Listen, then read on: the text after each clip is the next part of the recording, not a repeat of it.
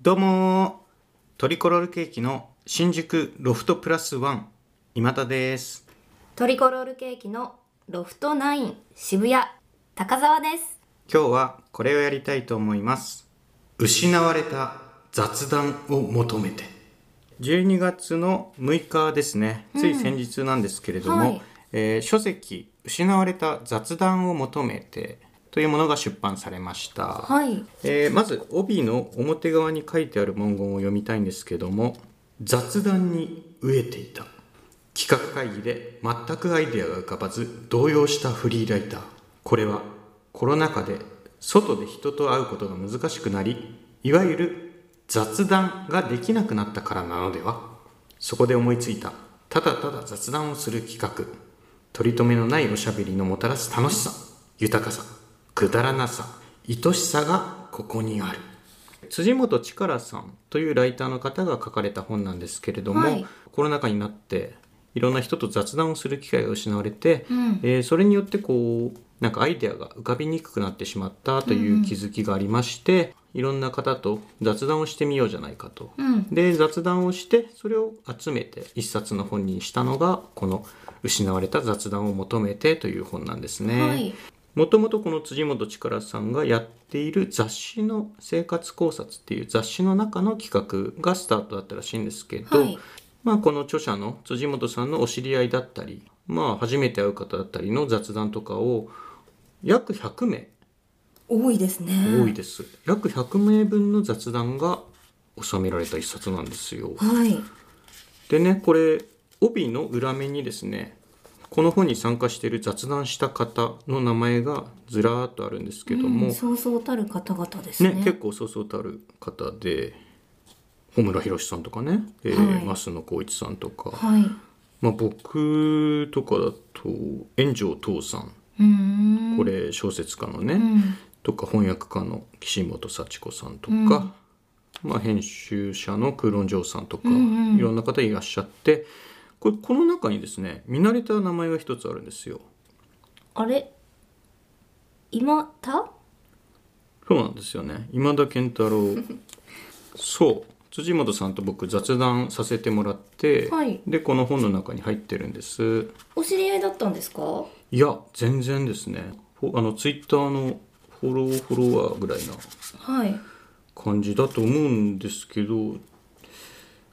えっと、この本を作るにあたってだったかな、まあ、とにかく雑談を知らない人とするっていうイベントがあってはい辻元さんがやっているはいここの書店のカフェスペースで雑談をしますっていうのがツイッターでお知らせがあって、はいでまあ僕たまたまそこに近かったんですよちょっと遠出すれば歩いていけるぐらいだったんで、ブバイ河原なんですうんブバイ河原のマルジナリア書店ってとこでイベントがあってちょうどねこのポッドキャストラジオポトフを初めて何ヶ月かしたぐらいだったのよはいえっと2022年の6月だったかな、うんその雑談をしますっていうイベントじゃんはいでちょうどその雑談みたいなポッドキャストを始めた時だったから、はいなんか雑談について話すようなことがもしかしたらできんのかなみたいなうんうんうんことも思いつつまあ単純に興味本位ではい行ってみてでおしゃべりして、まあ、この本の一部に入っていると、はいはい、雑談は「あれ今何話してたっけ?」となってからが本当に面白いっうんて僕が言ったんですか言ったっていうことですよね。いいですねまあ全然取り留めもない話しかしなかったんですけど、はいまあ辻元さんがちゃんとね記事にうんしてくださってるっていう嬉しいですねこうやって書籍に載ってだからもうそうそうたるメンツがねうん雑談されてますけどまあもう等しく雑談という名のもとにはみんな等しくうん同じ立場で参加したということにしていいんであればうん私はもう穂村弘と肩を並べたまあこの書籍上ではね うんじゃないですか増野さんとも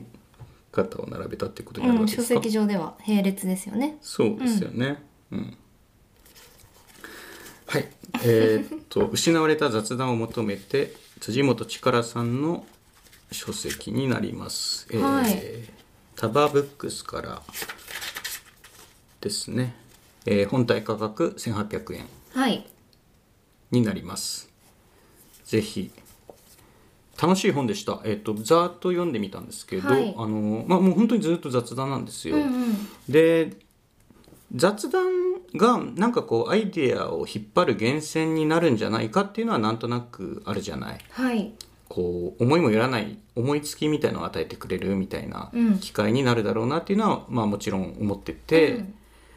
でもそれってこう雑談を自分がしているからこそだと思ったのよね。自分が喋ることによってこう考えが活性化されたりだとかさ、うんうんそういうことなのかなとも思ってたんだけど、はいこの書籍まあいろんな方がずっと雑談をしてるんですよ。はいなので、まあ、自分はしてないこの雑人の雑談を読むだけでもうんなんとなく刺激をやっぱ受けるんだよねこのああそうですか穏やかな刺激というか、はい、うん、雑談なんでそんなに過激な発言があったりとか本当に振りかざしたアイデアがあるとかじゃないんですよ、はい本当にたゆたうような温度感でずっと喋ってるんだけども、うんまあ、もちろん時期的にそのコロナっていうこともあって、はいまあ、当然そのコロナで生活環境が変わっちゃったよ大変だよみたいな話が基本なんだけど、うんとはいえまあすごい穏やかな感じで話がずっと進んでいくんで、うんまあ、その穏やかな雑談を読むだけでも雑談に参加している感じがするのかな、うんまあ、読むだけでも十分刺激になるような一冊です、はいこれ面白い本だと思いますマジで自分が参加させてもらったから言ってんじゃなくてね、うんうんなんかポッドキャストもその雑談で言うと、うんポッドキャストも全然知らないうん、うん知り合いでない2人組のうんうん普通ただのしゃべりなんていうのかな特別な構成されたおしゃべりじゃなくて、だらだら喋ってるポッドキャストが、うん私は結構好きなんですけどそれもその雑談に参加しててそれを受けて私はもうこういうことあるなとか、うんどう思うなみたいなのそをうそうそうぼやんぼやんって考えるそういう面白い時間がありますよね。これだから、まあ、強引に言っちゃえば書籍ポッドキャストみたいなうん、感じはちょっとあるかもしれないねうん、綺麗な本だよねそしてそうです単ね純に、うんこれいただいたんですよだから憲本、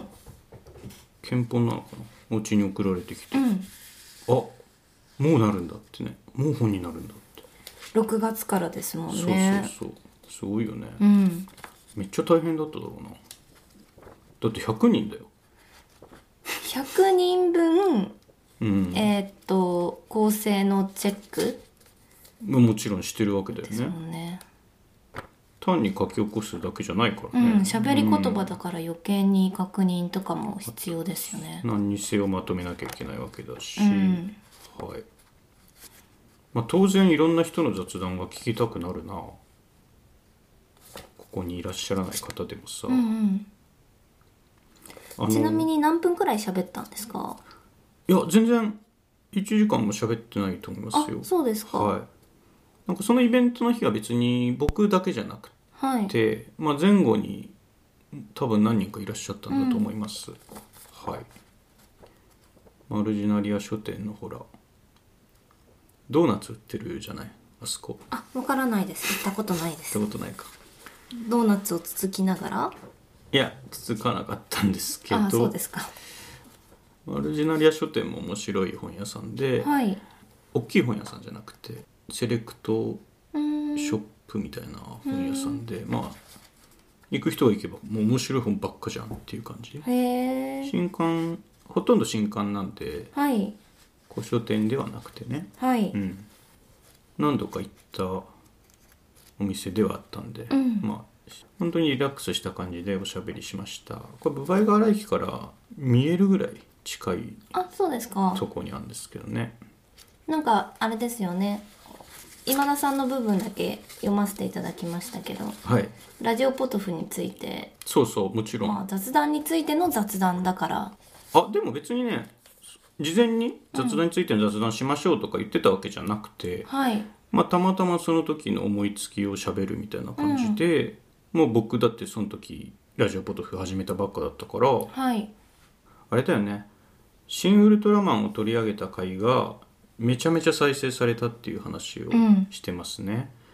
そんなに人に聞かれるつもりでやってなかったから、とはい特にその回は、うんチャランポランに撮ったじゃんうん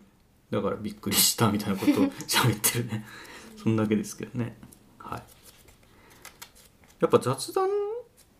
をこうやってフォーカス当てて読むと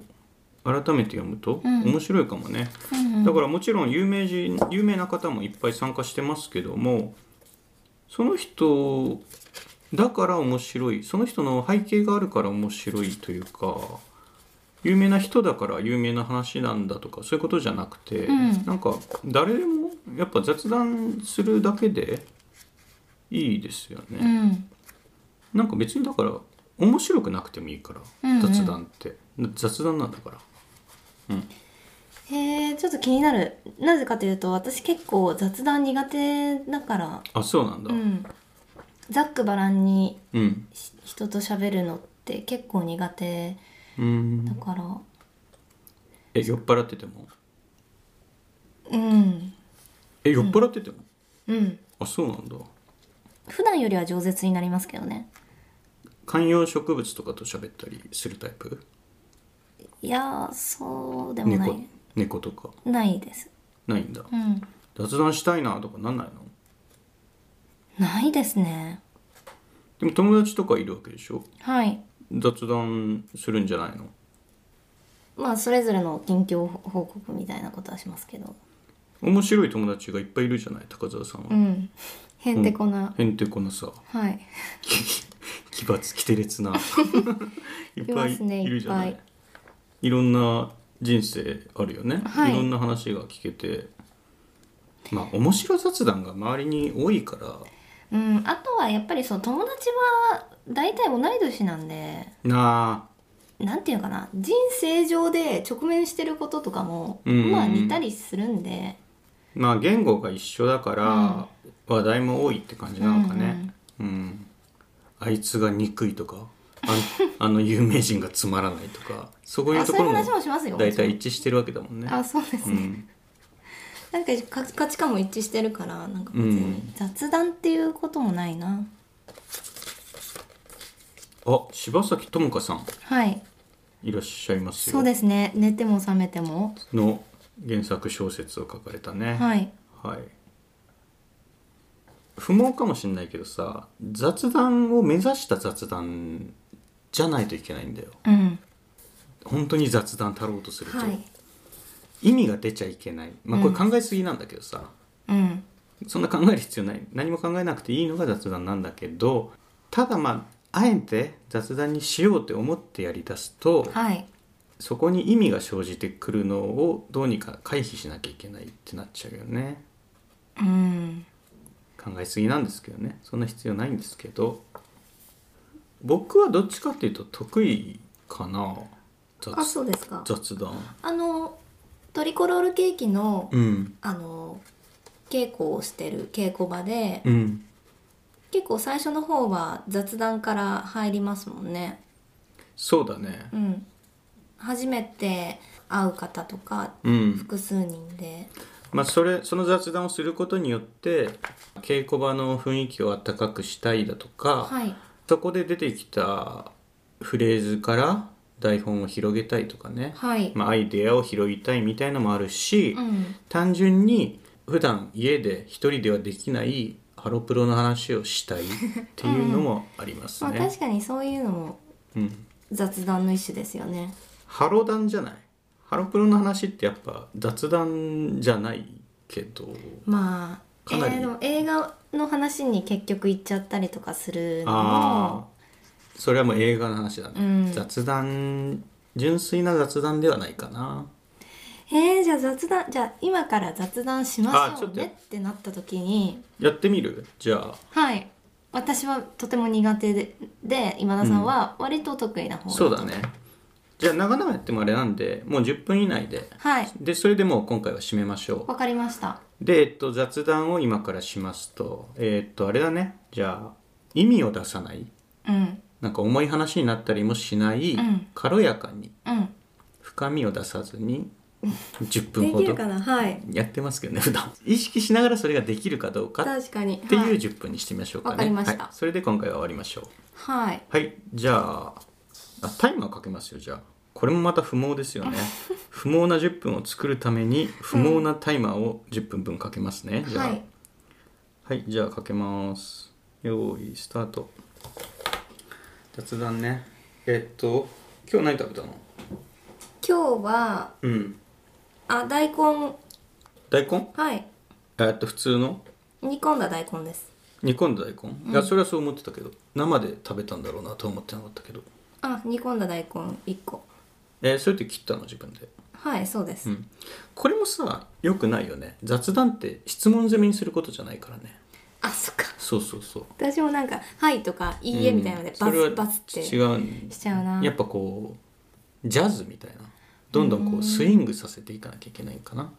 昨日お菓子食べたんですけどお珍しいそうあのーお米のチップスみたいなあお菓子ってしょっぱいお菓子しょっぱいお菓子です、はいはいはいお米のチップスみたいなものを食べてそのうんお米のチップスの味付けがトウモロコシ味だったんですよ、うんであのすごい美味しかったんですけどそれを食べながらあその味はどっちかっていうとあのコーンポタージュ味みたいな味だったんですけどうんでもパッケージにはトウモロコシ味って書いてあってうんそれ美味しいなって思いつつ今田さんこの味嫌いだろうなっていうのが昨日の夜にふって頭をよぎったんでうん今言っときますねあーここもでもレギュレーションもうちょっとはっきりさせておいた方がよかったかなあのー今純粋な雑談じゃないなって感じてさ今の話題って、はいなんでかっていうと僕がそのコーン風味が苦手だっていうとこを引っ張ってきてんじゃんうんそれってでもこの雑談が始まってから初めて生まれた概念じゃなくて元あったものから引っ張ってきてるからはい純粋な雑談じゃないよねいやそれはそうじゃんだって意味が生まれちゃうじゃん誰が聞いても雑談だなって感じないといけない雑談なのよ今の例えば第三者が聞いててさなんで高田さん今田さんに急にこれ嫌いだのだろうなっていうふうに言ってきたんだろうって分かんないじゃんそしそしたらそれはそうですよね嫌いですもんねコーンスナックって言えばいいんじゃないですかで僕が言えば済むけど、うんそれって僕が無理やり雑談にしようとしてんじゃんはいあえまあでもそれはあのまあ聞く人を意識しつつの聞く人が実際にいるかどうかは別として架空の第三者がいると想定した上でその第三者がパッと聞いて分かるようなレベルで雑談内容を維持しなきゃいけないんじゃうなんいのそそうだよねだってえこれ今喧こ嘩こじゃなくて今ここに生まれた話題だけでやっていくのが純粋な雑談うだかはらーいじゃあどうしましょう一旦じゃあ今の話タイマー止めるね今の話うんえ止め止めますか止めるよ止めるあわかりました10分だからはいじゃあ NEXT 今から10分ね、はい NEXT この10分の中だけで起きたことしか話しちゃダメだよマジですか何にも起きないじゃないですかだってでもそれが純粋な雑談だもんだわかりました僕のパーソナリティ自分のパーソナリティはあの引き合いに出さない雑談わかりましたははいじゃあ今から10分ねはい、これ永遠に終わんないからこの10分で決めるよはいよーいはい昨日何食べたの昨日は、えー、っとなんだっけなえっとタラをうんオイル漬けにして、それをフライパンで焼いて食べましたえっ、とどっから自分の力でオイル漬けにしたタラを買ってきたんですああはあはあはああのースーパーとかではい白いトレーに入ってるみたいなへはいえムニエルに近いのかなム衣ニエルがどんな状態なのかわかんないですけどムニエルはまあ薄く衣ついてるかああついてないですついてないんだ、うんもう丸ままオリーブオイルに使ってたとはいそうですそれを焼かずに食べ たんだ焼いて食べましたフライパンで焼いて食フラべイましたパンで焼いて食べたんだであのレモンを大量に買ってきてうんあの切っといて冷凍してるんですようんでそれを2個取り出して解凍して、上に引っ掛けて食べましたうーん今田さん何食べたんですか昨日の夜質問攻めにしちゃダメだってあ攻めてないですよい今1回目1回目、うん昨日ね昨日かえー、っとね豚バラあいいですねちょっと厚めのなんつうのあのサムギョプサルサムギョプサルぐらいの厚さのやつをはいあのニンニクの芽あはいとなんかきのこをと炒めてあとあれか厚揚げみたいなうん厚揚げってなんだっけえ豆腐油揚げは豆腐同じものえー厚揚げはえーっと分厚い豆腐を揚げたもの、えー油揚げは薄い豆腐を揚げたものなの薄でい豆腐豆腐を薄くしてあスライスそれをしてってことスライスしてそれを揚げたものあそうなんだはいでえっ、と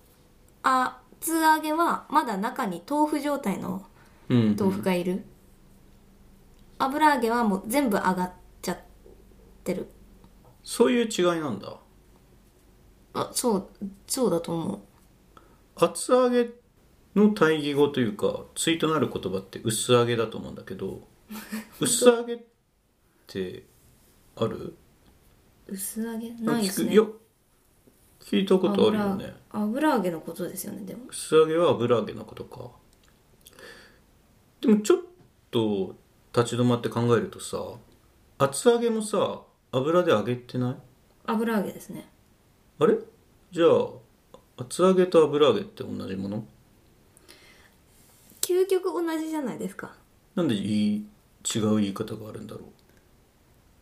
形状の違いうじゃあ形状の違いを名前にしないといけないんじゃないのその作り方はどっちも一緒だよ厚いか薄いかっていうことですかだし作り方を名前にしちゃうと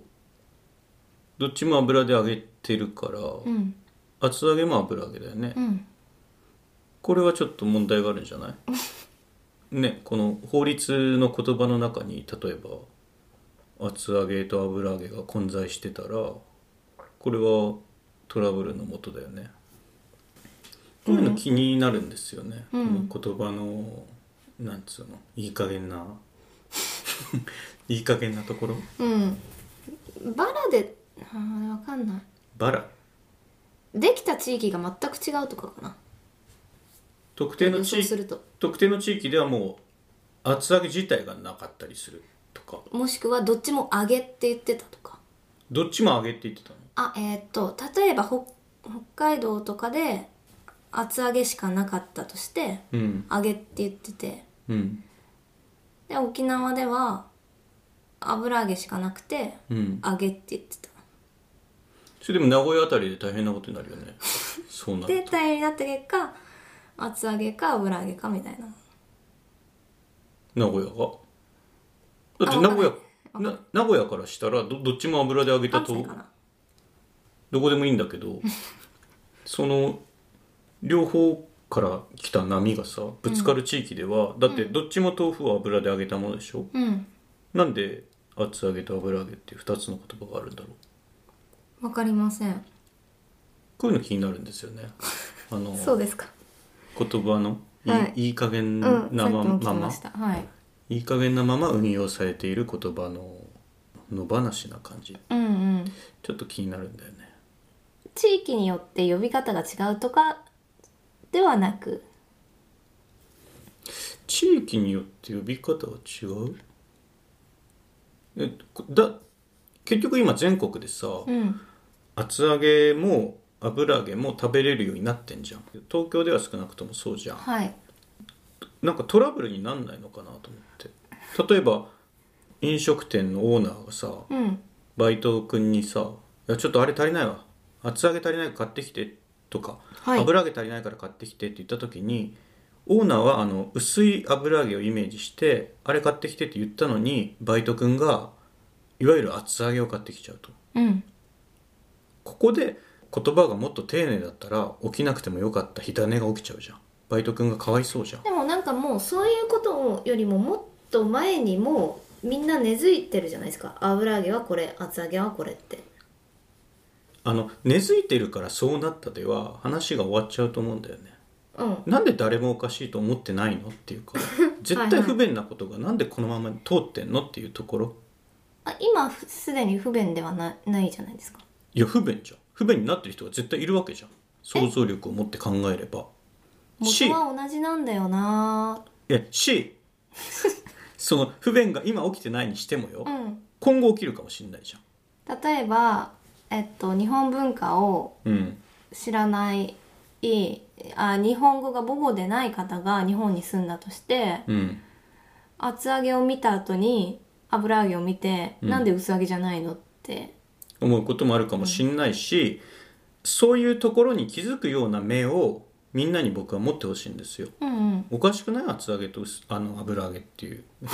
混在してる感うじ、んはい矛盾してないこれ、うんルールおかしくないっていうのにうん気づいてほしいんですよ、うんうんそれに気づくことが今可視化されてない困ってる人を見つける目にもつながるんでうんうんそういうのそう思いをますちゃんと養ってほしいんですよ高田さんをはじめはいこの世の人々にはい私としてはねうんその日本語研究を礎とする私としては斉藤隆先生とか斉藤隆先生とか、うん金田一春彦先生とか、うんうんの教え子であるところのあ私そうなんですかはういんそうなんですよアリクイって気になる よねアリクイ就職の名前がうん名前になっちゃってるそうこ前も言ったかなはい自分のことさ米食いって言われた らさ嫌でしょはい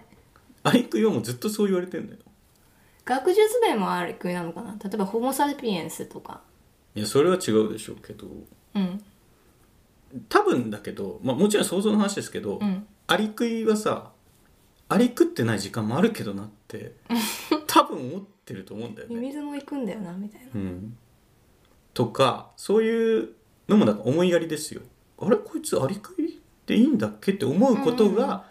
今困ってる人を見つける力にもつながると僕は思うんですよ。これは大げさじゃなくてね、はいほんわかります本当にわかりますよくわかるうんそれを高田さんとはじめとする人々に、同じこと言ってるなうんわかはうん、いいいことだと思いますそうでしょ、うんアリって美味しいのかな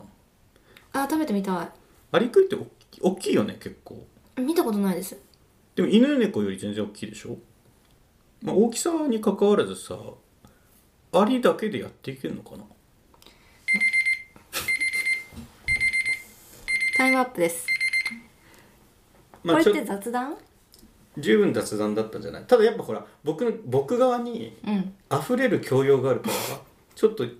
意味があ合っちゃうかウェイトてか意味しか伝えなかったですねい意味っていうかあここもちょっと言葉足らずだったかもねあのーどうでもいい意味は伝えていいんだよ 役に立つ意味じゃないというかああうんちょっとメッセージ性がね出ちゃったかなわかんなそいなのその場の思いつきとはいえ雑談がゲームだったとして、うん攻略できません私はあできないうん僕やっぱできると思うけどなもう一回ダメもう一回いいですかあいいよもう一回行くはいまた10分行くじゃあはいちょっと長くなっちゃうけどねじゃあもう一回行きますせーの え一昨日何食べたおととうんいなんかいろいろ食べた気がすんな品目的に品目、んバランス30品目30もないけど30ぐらいがいいらしいよ結構一回に大量にうんいろんな種類のお惣菜を作ってタッパーに入れて冷蔵庫にして入れて、うん食家で食事する時はそのいくつかのお惣菜をちょっとずつ出してプレートみたいにして食べるんですようん、はいはいはなのでそれがまあ常時4から多くて56ぐらい種類くらいあるんで、いうん自然と品目は多くなるうんのと覚えてないなあのまたその肉料理を炊飯器でっていうかまあホットクックで作った肉料理うんあと何個か食べまあ厚揚げうん厚揚げ食べました厚揚げを買ってきた厚揚げをオーブントースターで焼いてうんイカの塩辛乗っけて食べました実際の食事ですよねそれって出張先えそうかなそんなことないかうん塩辛と厚揚げでおじさんはないかおじさんから言わせてもらうと、うんそうだからねそっかえ一昨日がそれうんそっか一昨日って気にならない一昨日の前の日って何て言うんだっけ先一昨日昨日一昨日先一昨日多分まあそれが合ってたとしてさうん先一昨日のさらに1日前は4日前一回一昨日先一昨日4日前3日前4日前じゃないですかもういや一昨日の前1個前の日はさ一昨日じゃないの一昨日でうんルールがなんかできたじゃんじゃあ昨日じゃあまず昨日は何ですかん昨日もだからできれば昨おといにしたいんだよ したらすごいしっくりくるじゃん来るこうすればだって175日前のことも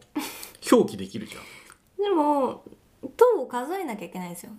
言うい 側やそこはだから書けばいいじゃんあのかけるいくつとってとか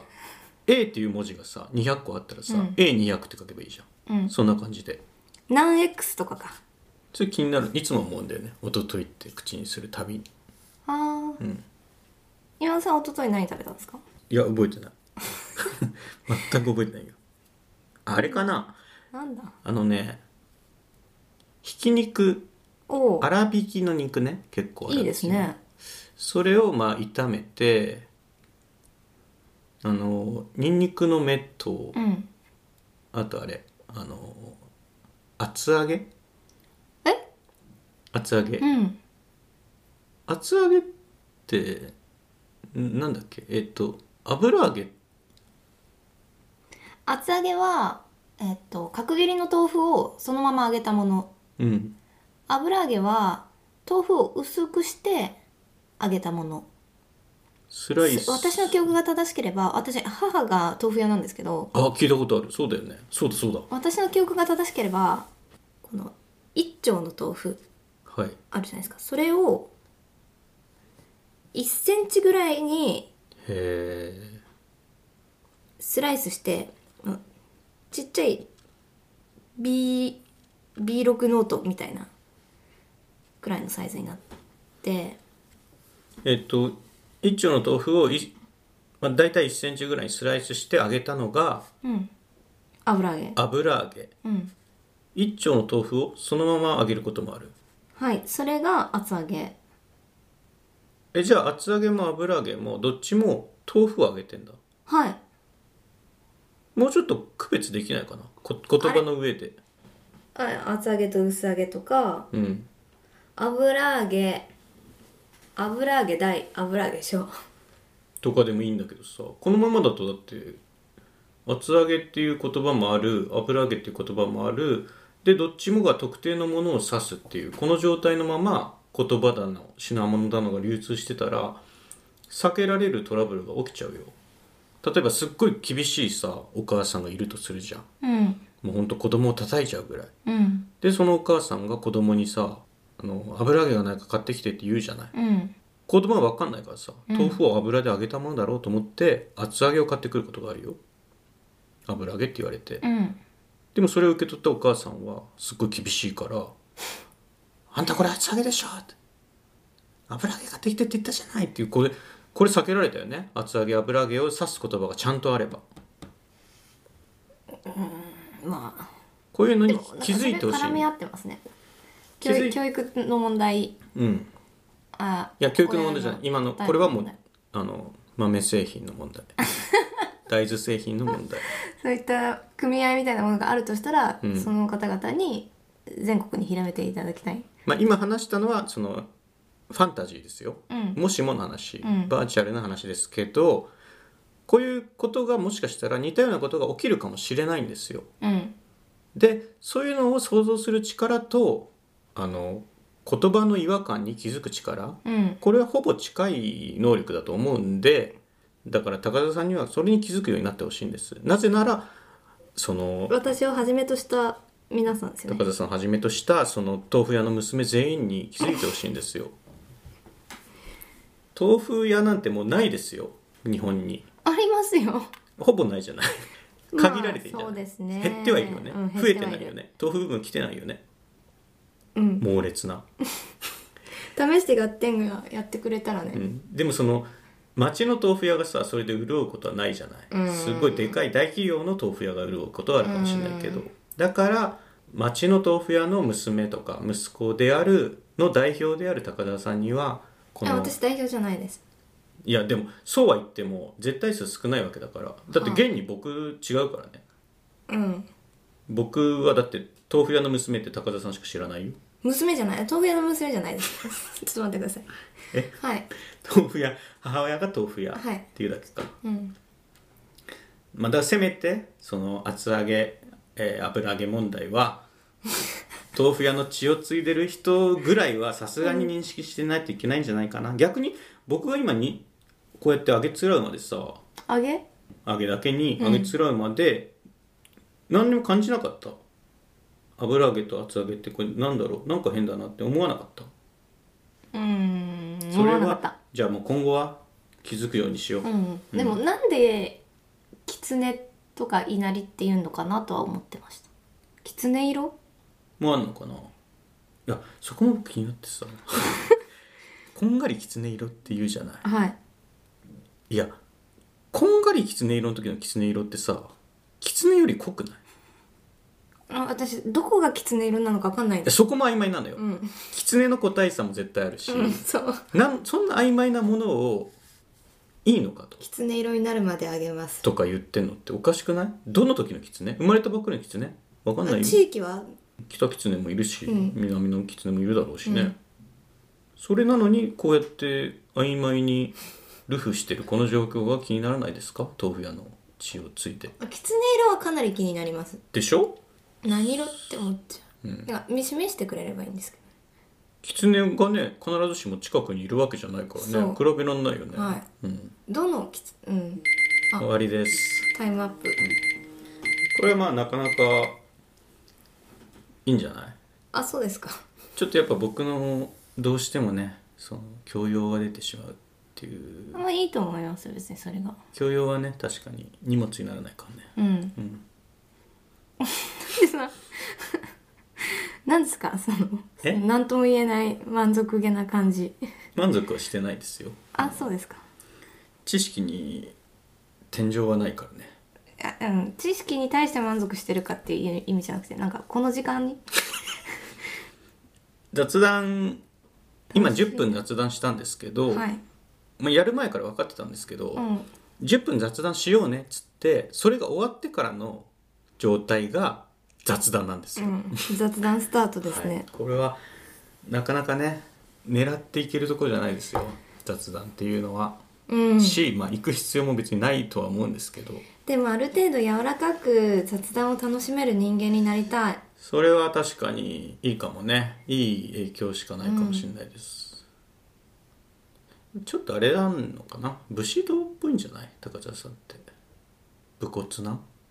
あ武骨さんはあるかも武骨だよね仮殺というか仮殺でいいと思うんですけどあんまり自分から言わない方がいいかもね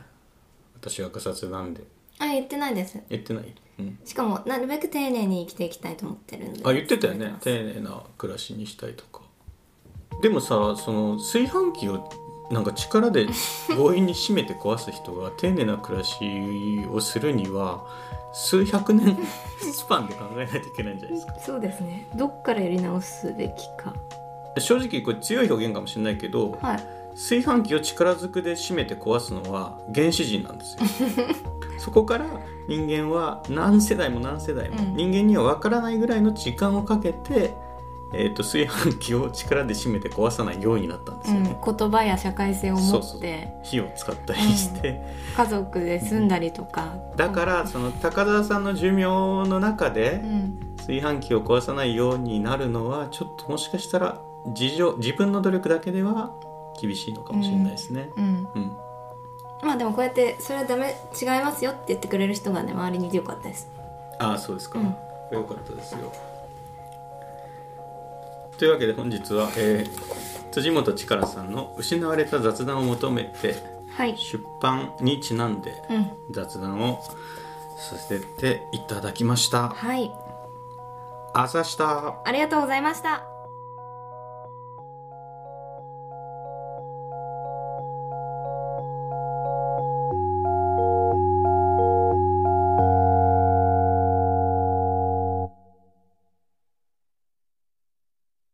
聞いていただきありがとうございます。ラジオポトフでは皆さんからのお便り、コーナーへの投稿をお待ちしています。概要欄にあるお便り受付フォームからお送りください。あなたのお便りが番組を作る